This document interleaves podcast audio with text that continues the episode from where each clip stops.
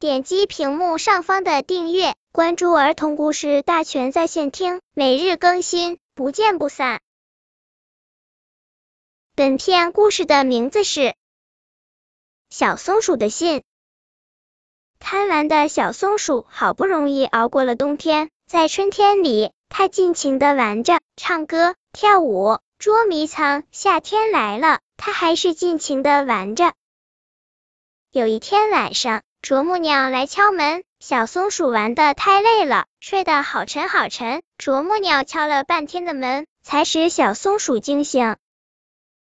小松鼠打开门，啄木鸟有礼貌的说：“打扰您了，兔子要我投送一封火急的信，我不得不来敲您的门。”小松鼠谢谢啄木鸟，它打开插着一根羽毛的表示十万火急的信，信封里除了一片秋天的枯叶外，什么也没有。小松鼠仔细看了一下，枯叶的右边有一个小小的。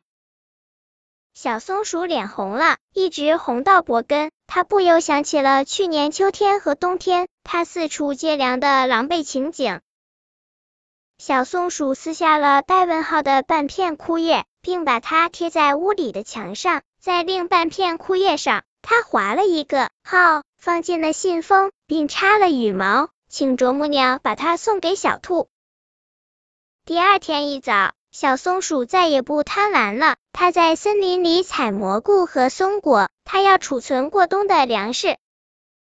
小松鼠在那半片树叶上写下的号是什么意思呢？请猜猜看。那是说，我记住了你的提醒，谢谢你。是的，我想小松鼠是这个意思。